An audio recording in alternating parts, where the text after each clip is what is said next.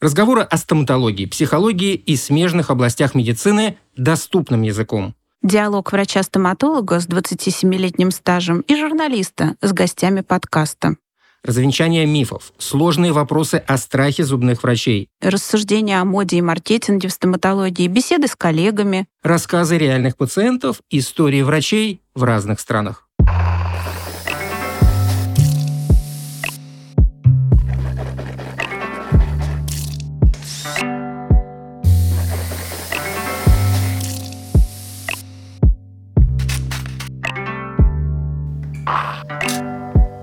В эфире подкаст «Сквозь зубы». Знаешь, Маш, вспоминая свое детство, не могу припомнить, чтобы мне хотелось быть э, кем-то таким особенным. Ну, как обычно, дети Ты не хотят... хотел быть звездой? Нет, хотелось, Космонавтом? хотелось быть летчиком, хотелось быть моряком.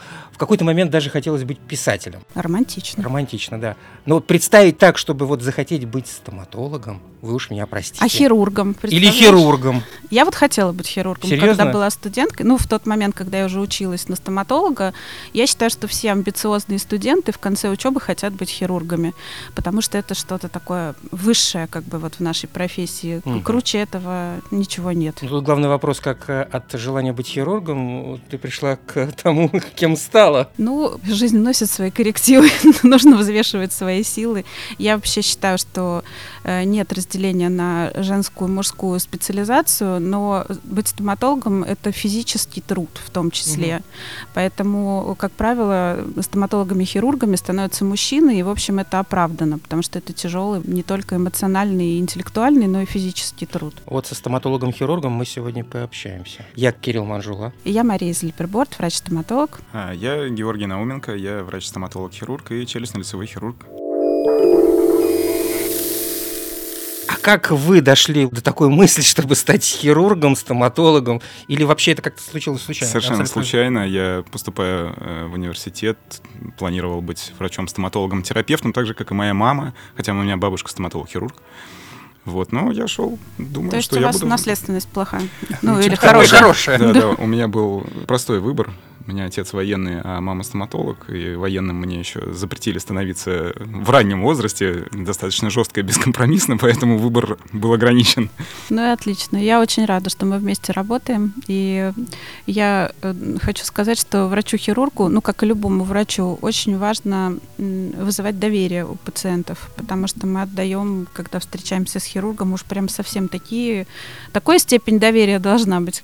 Э, Даем частичку себя. Да, достаточно да, часто. да, в физическом смысле. Да-да-да. Ну, то есть у вас эта мысль была сразу о том, что вот когда на стомат поступали, что сразу вот как бы точно хочу быть хирургом или нет? Нет, нет, нет. Нет? Я первые два курса четко планировал быть врачом-стоматологом-терапевтом. Я вообще не очень понимал, честно говоря, в чем разница. Ну, так, скрывать не буду. Разница между стоматологом, терапевтом и хирургом? Ну, вообще первые два курса это такое, как в тумане. Там сложно понимать. да, там вообще Учишься, стоматологии учишься, мало. учишься, да, ничего. Да, надо просто выжить. Да, а потом совершенно случайно я захотел стать хирургом. В общем-то, на самом деле, благодаря э, моему товарищу, одногруппнику, он вот он хотел стать хирургом сразу. И он пошел как раз на нашу кафедру обучаться. Но он сначала там в больницу пошел в одну, везде пытался найти, где бы ему обучаться. И в какой-то момент я совершенно случайно пошел с ним, ну, действительно, за компанию на отделение. Там был такой очень импозантный доктор э, Сергей Яковлевич Чеботарев, который был на тот момент э, ответственным дежурным врачом на отделении. И я просто зашел, по-моему, с желанием что-то посмотреть, что я, в общем-то, ему и озвучил. Это была, видимо, глобальная ошибкой, либо же, наоборот, не ошибкой. Ну, так честно признались, по-моему, это... Да, ну, после этого на- я выслушал тираду по поводу того, что, ну, если вкратце, нечего тут смотреть, иди работай. Ходят тут всякие. И как-то с того момента и понеслось. Иди в операционную, на тебе скальпель. Да, да, да. Ну, ну, было? примерно так и было. Мне действительно вручили пациента сразу же и сказали, иди работай. Я сказал, что я не совсем знаю, и он сказал, что его это не волнует. Отлично. Узнаете в Придется Подождите, разобраться. меня интересует вопрос. Все живы после... Все живы, да. Ну, я, я еле выжил. Я- мне тяжелее всех было тогда, как мне кажется. Но я выжил. Мне было очень плохо. Слушайте, у меня вот правда абсолютно дилетантский вопрос. Объясните мне, пожалуйста, господа стоматологи, терапевт, хирург, а для чего, в принципе, разделять в стоматологии специальности? Ну, как, как бы зубы и зубы, там нету никаких органов. Почему это разделение происходит? Почему нельзя быть врачом в стоматологии, который практикует все? Вы знаете, как ни странно, несмотря на то, что зубов не так много во рту, и вообще кажется, что ну, такая очень маленькая область, э, настолько специфичные направления, то есть настолько много нюансов, что быть совершенным в каждом из направлений, ну, с моей точки зрения, невозможно. Невозможно. Да, можно быть таким широкопрофильным специалистом. Есть такие. Да, Есть. конечно, есть. И, и главное, что в России это не очень принято, вот ну, последние там 20-30 лет, а вот во всем мире это в основном такой general dentist. Мгм. Да, Это ну- врач, который должен уметь все, но есть определенные пределы, как бы. Да, это- и у них вот они должны уметь все, но понемножку. То есть все так вот простое.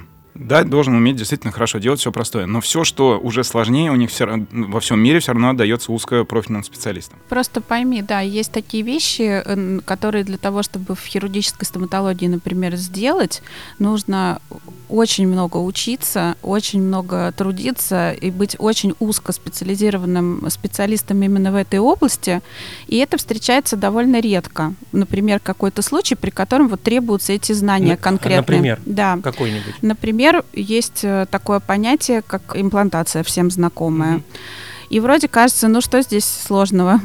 Взял Ну шуруповерт. да, Какую-то ерундовину в челюсть. Да, но вот э, при постановке имплантата есть столько всяких нюансов. И, например, есть ситуации, при которых один врач поставит имплантат и запротезировать потом будет это невозможно или очень сложно.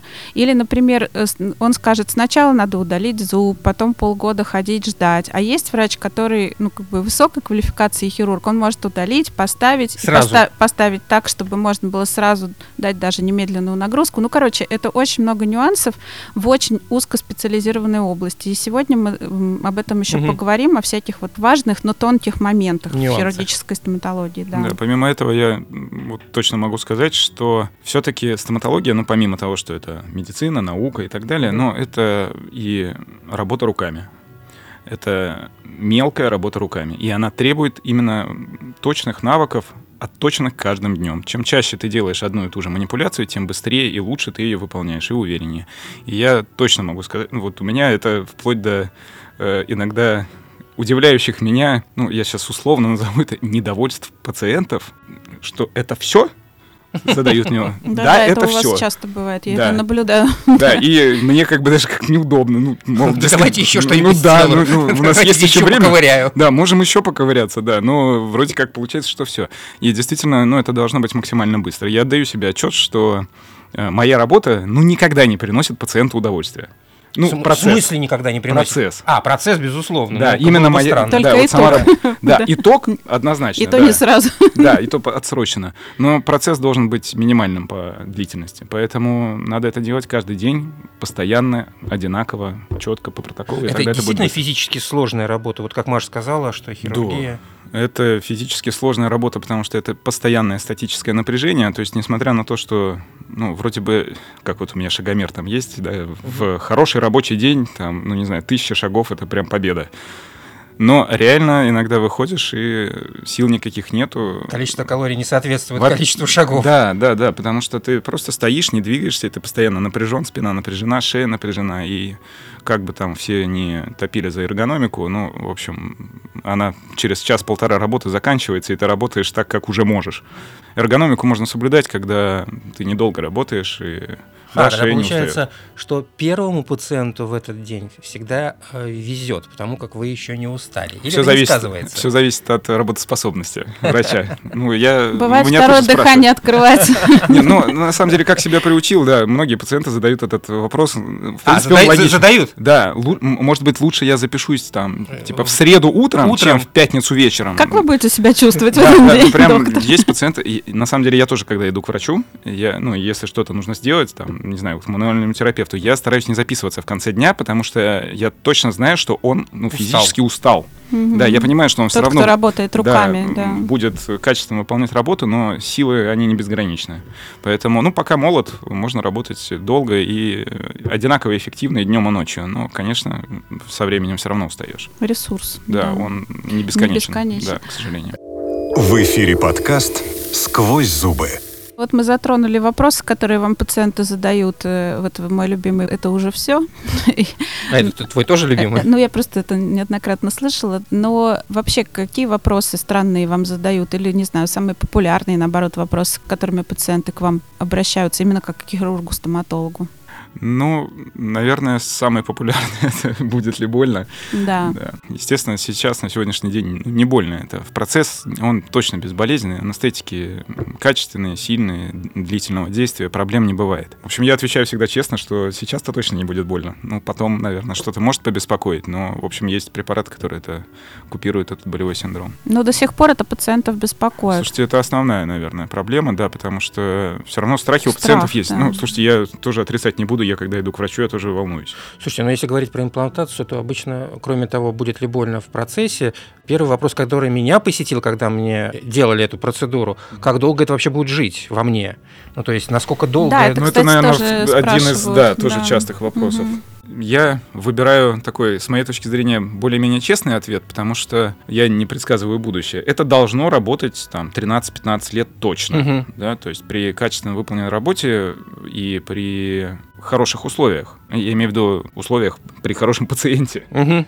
Это должно работать вот такой срок. Реально это может работать значительно дольше. Я неоднократно был свидетелем таких работ, но мне сложно это обещать. Тогда вопрос, а почему наступает финал? Ну, то есть, получается... Можно ш... я отвечу? Да. Я обычно отвечаю так, потому что железный, ну, титановый имплантат вставлен в живого человека. Так, ну, Ты 10 можешь лет гарантировать это... мне, что через 10 лет у тебя будет такое же состояние здоровья, как сейчас, что у тебя не будет хронических заболеваний, я не могу остеопороза, не дай бог онкологии и так ага. далее. Ты не будешь принимать какие-то лекарства, которые влияют на костную ткань, что у тебя не будет дефицита, и, ну и так далее, и так далее, и так далее. Поэтому это ответ на твой вопрос, ну и а, ответ на вопрос наших пациентов о сроках службы имплантатов. Имплантатам ничего не сделается, и не зря на них производители дают пожизненную гарантию. Но это пожизненная гарантия на сам элемент, который используется, да, на сам штырек. Но это не гарантия на человека, который его использует. Вот, поэтому здесь вот такой немножко философский к этому должен быть подход. Угу. Сколько суждено, мы сделаем со своей стороны, да, как бы вы сделаете как хирург, все возможное. Еще бывает такой вопрос у пациентов, может быть, потому что я такой врач-диспетчер, который как бы, ну, как раз... Что значит врач-диспетчер? Ну, я последние годы себя так называю, потому что я не так много сейчас веду сама клинический прием, как много консультирую. Угу. И поскольку в клинике Марка и в Израиле, где я работаю, у меня есть э, коллеги, которым я доверяю, и они как раз узкие специалисты вот в своих э, профильных областях, то моя задача понять, э, в чем проблема пациента, поставить ему правильный диагноз и направить его дальше к моим коллегам. Это диагност. Да, диагноз-диспетчер. так вот, ко мне, не могу сказать, что часто, но бывают пациенты, которые приходят и, и уже в процессе, как правило, осмотра, это не бывает вопрос от двери, прямо вот такой от входа, но говорят, слушайте, я так устал все время лечить и протезировать зубы, можно мне уже все их вырвать и поставить имплантаты? Я всю жизнь копил на это. Ну, это другой вопрос. денег. Это хороший вариант. Нет, но здесь вот как бы бывают ли у вас такие, что вы э, по этому поводу думаете? Ну вот я знаю, что я думаю, мне интересно услышать ваше мнение. Можно ли вообще так сделать? Нет, ну удалить здоровые зубы нельзя, это вред здоровью, по средней степени тяжести, это там, в общем, вполне наказуемое преступление в нашей стране. Есть показания к определенным вмешательствам, и работать надо четко по показаниям. Да, бывают ситуации, когда мы можем удалить здоровый зуб. Это действительно бывает. Во-первых, это бывает у ортодонтических пациентов, ну, когда тот требует план лечения. И бывает такое и у пациентов, у которых осталось очень небольшое количество зубов, буквально считанные единицы, которые мы удаляем по ортопедическим показаниям с целью рационального восстановления зубов. То есть, ну, условно, там остался один зуб на челюсти, но здоровый и угу. отличный. В этом случае, если мы будем там, планировать какую-то работу на имплантатах, мы можем удалить этот здоровый зуб, аргументируя это выбором итоговой конструкции, которую мы будем делать. Ну, потому что обойти один зуб при помощи там, кучи протезов в полости рта на одной челюсти, Это технически возможно, но это, скорее всего, приведет в итоге к проблемам с этим зубом и в итоге к проблемам, возможно, с нашими протезами. Мгм. Поэтому такие показания существуют. Ну, то есть там просто надо взвесить все как бы за и против за сохранение. Да. Но здесь, мне кажется, вопрос более психологический. Вот то, что когда люди... Устают. Да, устают. От чего это возникает, что с этим делать? Ты имеешь в виду устают от чего? От лечения От постоянно, А, да. Лечение. Есть категория пациентов, которые вот всю жизнь лечат зубы. Вот они ходят и ходят чуть ли там не раз в несколько месяцев какая-то возникает проблема. И они, ну, Это или бывает физиологическая период. проблема? Да, да, это Ну, такое да, тоже бывает. Ну, вообще, я вот э, сочетание у бы большинства проблем, пациентов да. стараюсь, ну, если это возможно, если пациент еще все-таки готов потратить какие-то психологические силы на поиск причины. Найти причину. Почему же так? То есть причин может быть несколько. Первая, основная, это, наверное, может быть гигиена в полости рта. Потому это что если у пациента первое, да. э, постоянно возникает где-то кариес, даже под пломбами и так далее, ну, это все-таки в большинстве случаев проблемы с гигиеной в полости рта. Друзья, чистите чаще зубы. Да, и качественно. Тут даже, наверное, не в Правильнее, чистоте, да, да. а в качестве э, выполнения этой манипуляции. Ну, понятно, там могут быть какие-то факторы, предрасполагающие к разрушению зубов, но мы не рассматриваем там какие-то патологии эмали и тканей зубов Слабая да. эмаль это называется. Ну, я все-таки рекомендую разобраться в проблеме и решить ее на длительный срок. Это можно сделать. Ну, в подавляющем большинстве случаев. Да, решить один раз и до конца, потому что для таких пациентов тоже, на мой взгляд, свойственно не доводить э, начатое до конца. Мгм. По разным причинам. У кого-то нет времени, у кого-то нет финансов, желания там и так далее. Тогда маленький Да. вопрос. Если гипотетически представить человека, у которого во рту все искусственные зубы, он что, получается, не должен заниматься гигиеной? Должен, Должен. еще да, лучше, Еще чем больше, со своими. чем- Да, да, да, еще Нет, это не со своими, отменяет да. его, как сказать, обязанности домашние.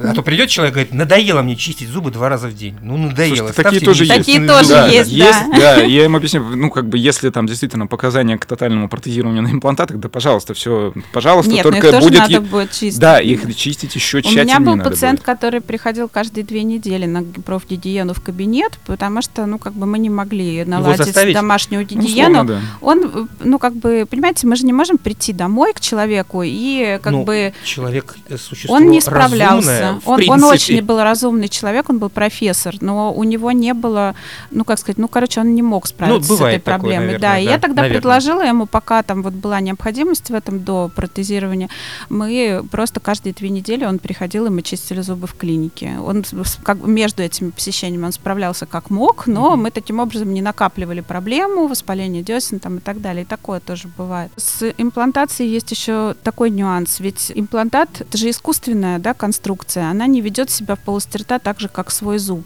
В чем отличие по ощущениям у пациента, когда он жует своими зубами или жует или откусывает имплантатами? Да, это, кстати, вот очень важный вопрос, что при тотальном протезировании, что при одиночных имплантатах, имплантатом не ощущается степень нагрузки на этот искусственный зуб.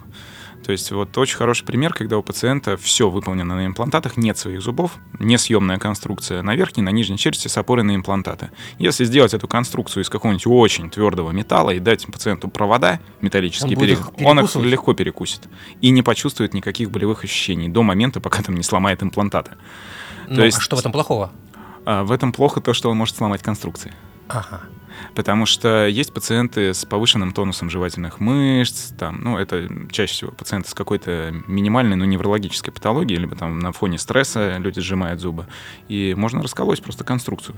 То есть даже там какую-то суперпрочную Но конструкцию. с- это идём с- сказывается ведь и на их собственных ощущениях прежде всего. То есть Да. может возникнуть такая жалоба, как э, я не смыкаю зубы, например. Или я не чувствую, да, что Да. они смыкаются. Это действительно, пациент может этого не ощущать, если нет своих зубов. Мы ощущаем э, силу сжатия за счет связок, через которые зуб соединяется с костной тканью. У нас есть связка, она иннервирована, и она дает вот это ощущение. Там есть барорецепторы, мы чувствуем силу Мгм. давления.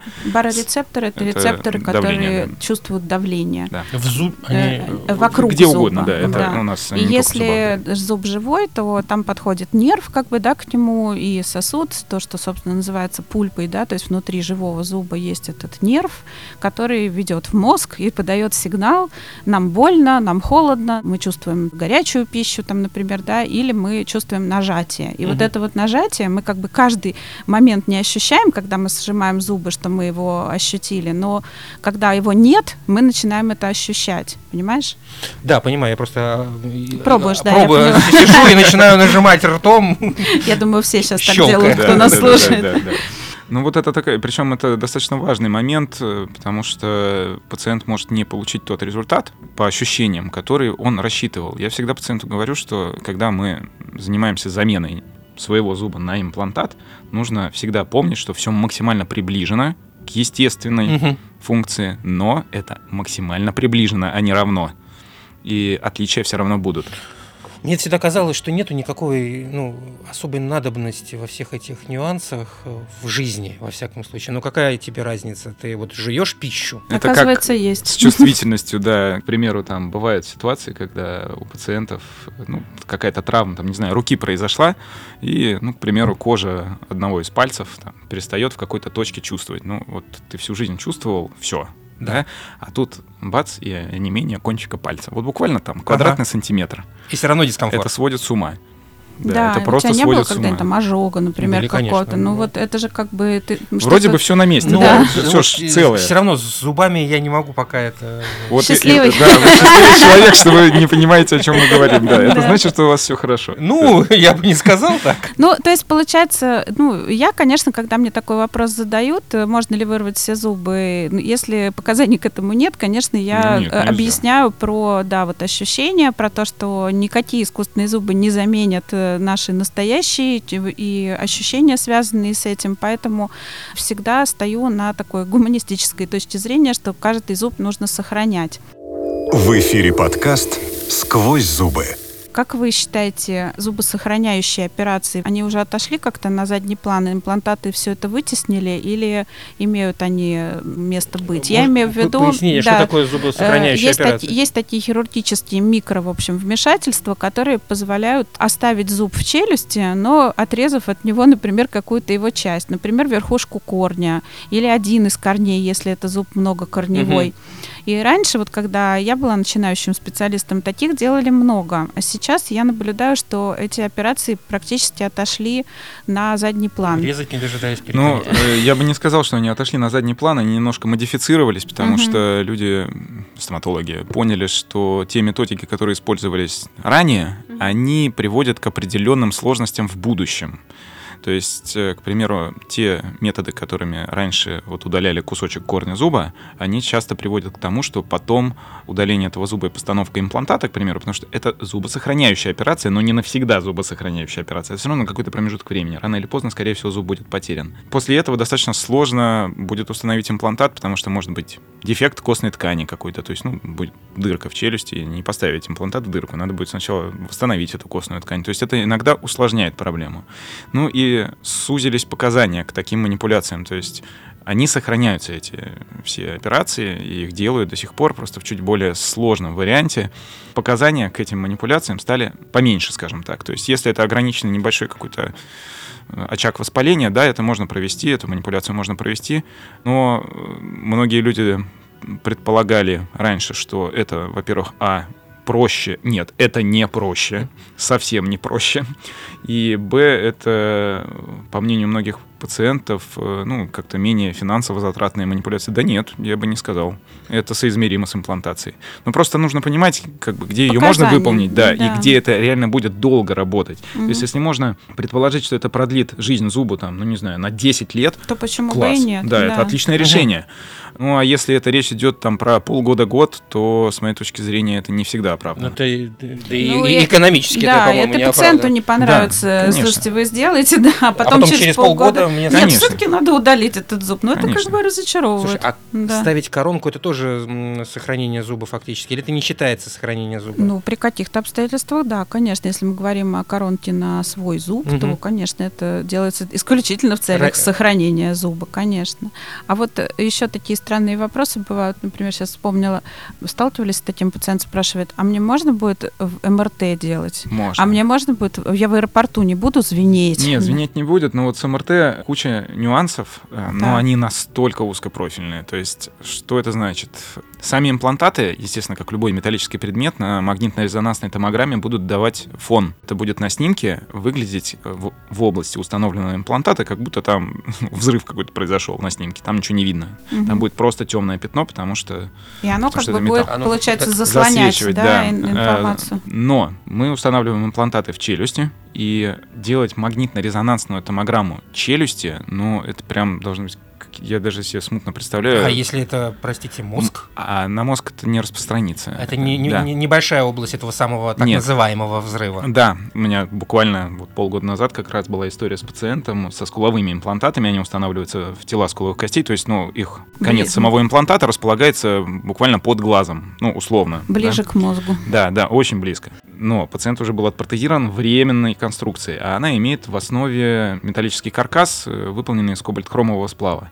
И у пациента на снимке реально полголовы светилось э, фоном. То есть, ну, вообще не информативный был снимок, у него там все лобные доли, ну, короче... Ну что всё- делают в такой ситуации?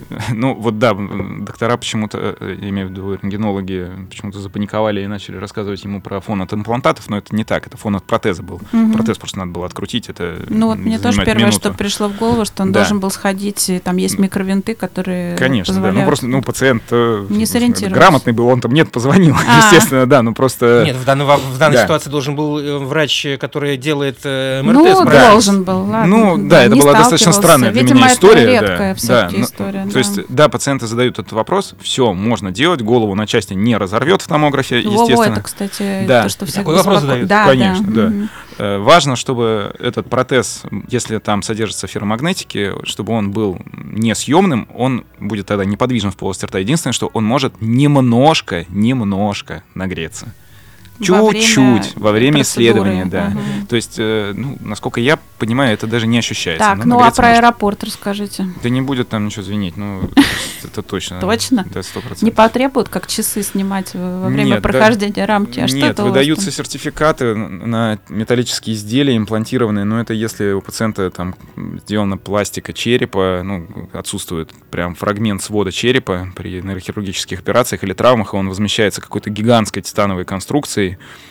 ну, там выдается сертификат пациенту, Мгм. что у пациента в голове, не знаю, Пластина. 300 грамм металла. Мгм. Потому что это может вызвать вопросы в аэропорту. Но наши конструкции, они, во-первых, а, мало весят, они малого объема, то есть это все выглядит, э, ну, как для пациента, да, как очень внушающе, но на самом деле это никак не звенит. Ну, в крайнем случае, если А вот уж з- вдруг золотые выдать. зубы сейчас перестали делать. Вот, кстати, почему? Не знаю, мода прошла, наверное. А, это всего-навсего мода. Да нет, ну раньше э, это благородные металлы, они гипоаллергенные, и на самом деле сейчас делается конструкция из благородных металлов, но в основном все-таки связанная с зубами, потому что ну, на титан аллергии как таковые, на медицинский титан определенных марок аллергических реакций, ну так вот, большого какого-то клинически значимого количества не описано. Ну, раньше это использовалось именно при протезировании зубов, Вообще сильно технологии шагнули вперед в протезировании. Вы знаете, в протезировании... Ну, Ну, вообще да, есть шаг- куда еще шагать. Э, Есть куда шагать. Сейчас на сегодняшний день мы э, ускоряем процесс э, изготовления самих протезов, уточняем процесс имплантации, то есть на сегодняшний день появляются технологии, появились уже технологии, которые позволяют нам заранее спрогнозировать все от начала до э, финального протеза. То есть можно поставить пациенту имплантат, при этом протез уже будет готов еще до операции. То есть увеличились сроки, о, наоборот, Уменьшились- уменьшились, сроки, сроки, да. изготовления и насколько- помощи на- насколько? намного. Намного, да, да, да. Отлично. Э, Нет, ну, э, увеличились сроки подготовки, Ага. э, потому что мы теперь просто можем все изготовить заранее. Мы можем пациента заранее сделать снимки, отсканировать его полость рта, создать виртуальную модель полости рта скан, объемную модель, совместить ее с компьютерной томограммой, заранее запланировать постановку имплантатов, их позиционирование, заранее изготовить протез, который просто в полости рта уже к только что установленным имплантатом будет прикручен.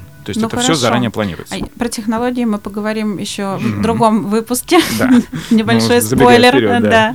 Там есть о чем поговорить, и технологии действительно в последнее время очень развились и развиваются именно в сторону цифровизации, в создания виртуальных моделей. И как бы раньше, как я теперь говорю, зубной техник был человек, который у себя на кухне в ржавой кастрюле варил пластмассу, а теперь это человек в белой рубашке, сидящий за компьютером. Вот примерно так это изменилось. Немножко хотела бы к имплантатам и к другим хирургическим манипуляциям, вот этим амбулаторным вернуться. Я знаю, что вы делаете всякие сложные вещи, можете э, титановую пластину поставить.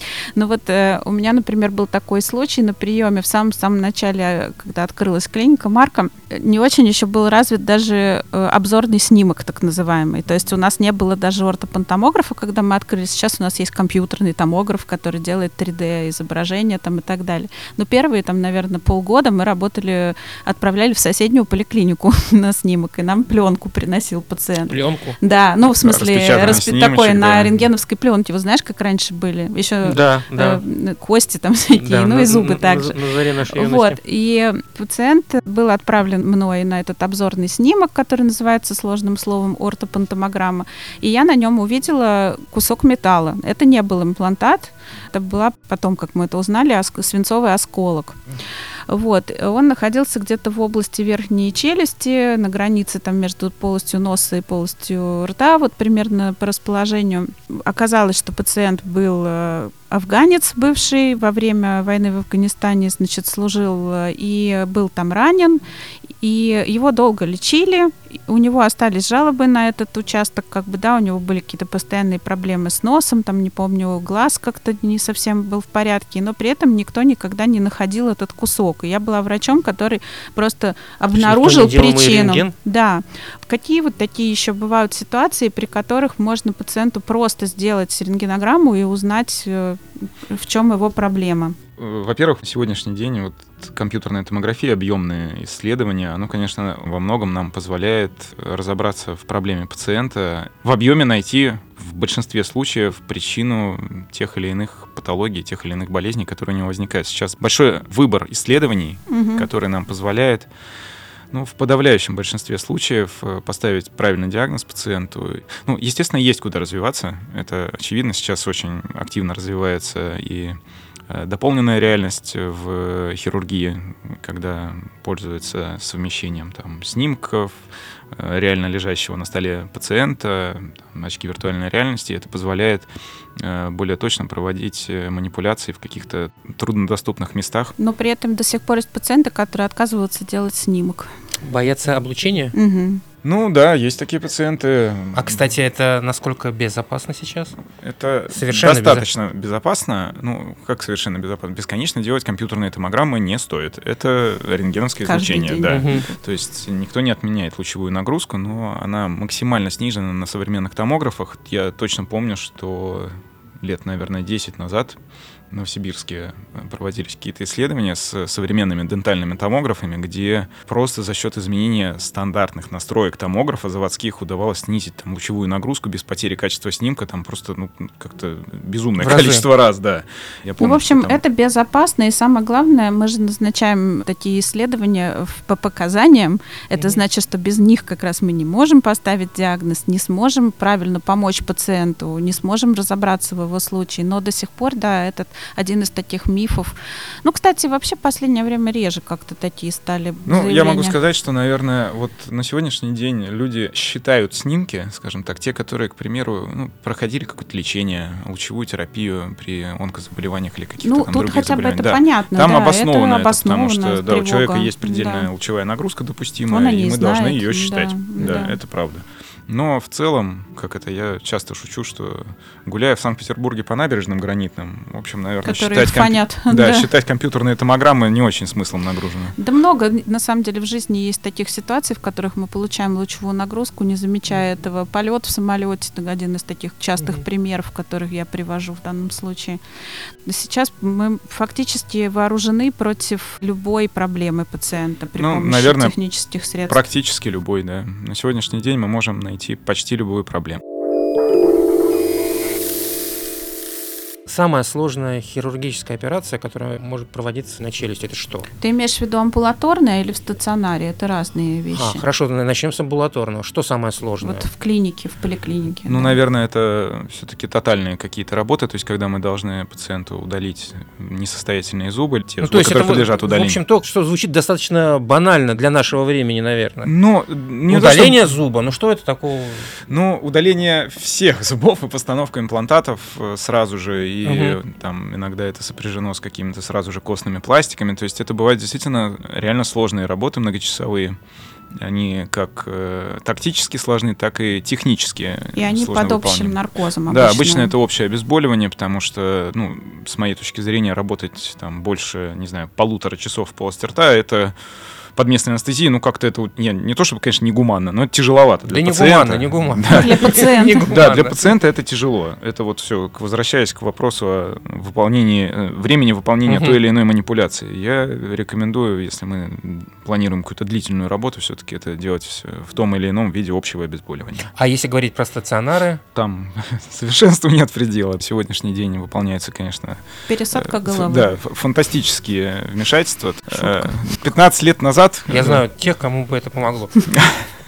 Или не Или, не. Да. 15 лет назад я не мог даже представить, что некоторые вмешательства, как бы это ужасно не звучало, просто совместимы с жизнью. То, что на сегодняшний день мне приходилось выполнять по поводу разных заболеваний, это в основном онкологические заболевания, раньше я вот не шучу, если бы я увидел эту фотографию с операции, да, операционного поля, ну, я бы Ну, точно например, сказал, что... это Да. что? Какая область? э, Что вы делали? Э, Ну, это те работы, которые мы проводим совместно с э, Институтом Алмазова, э, с нейрохирургическим отделением. Это направление онкологических заболеваний, располагающихся в области основания черепа. Это вот представить человека в объеме, да, вот в центре головы. Это то, куда Там, как бы не совсем понятно. соединяется с головой Да, да, внутри. да, да, вот где-то там внутри, где-то непонятно где. Туда непонятно, как залезть. Для того, чтобы туда залезть, нужно, конечно, очень хорошо И поработать вас активно. как хирурга-стоматолога приглашают на Ну, не совсем как операции? хирурга-стоматолога, там э, многопрофильное такое отделение, оно, в общем, уникальное для нашей страны, где собраны все специалисты, работающие в голове. Нейрохирурги, лор, челюстно-лицевой хирург, офтальмологи привлекаются. Все, кто причастны к голове.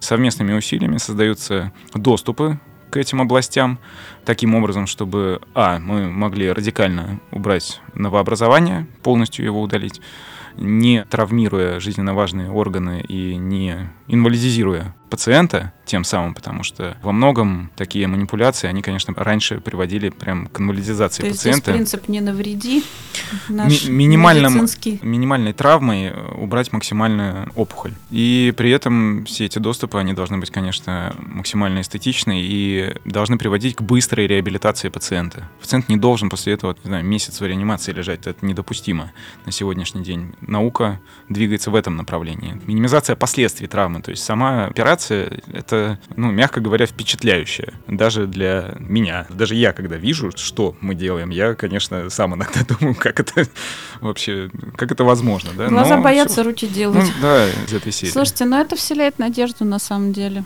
Ну и как э, ты уже сказала, у нас есть еще о чем поговорить. Да, Мы- спасибо, мы это было пере- очень интересно. Перенесем на еще одну Хотя мы передачу. вместе работаем, но я каждый раз, когда у меня есть возможность с Георгием вот просто поговорить о нашей профессии, о медицине, мне очень приятно, потому что это всегда интересно и информативно. Спасибо. Спасибо вам.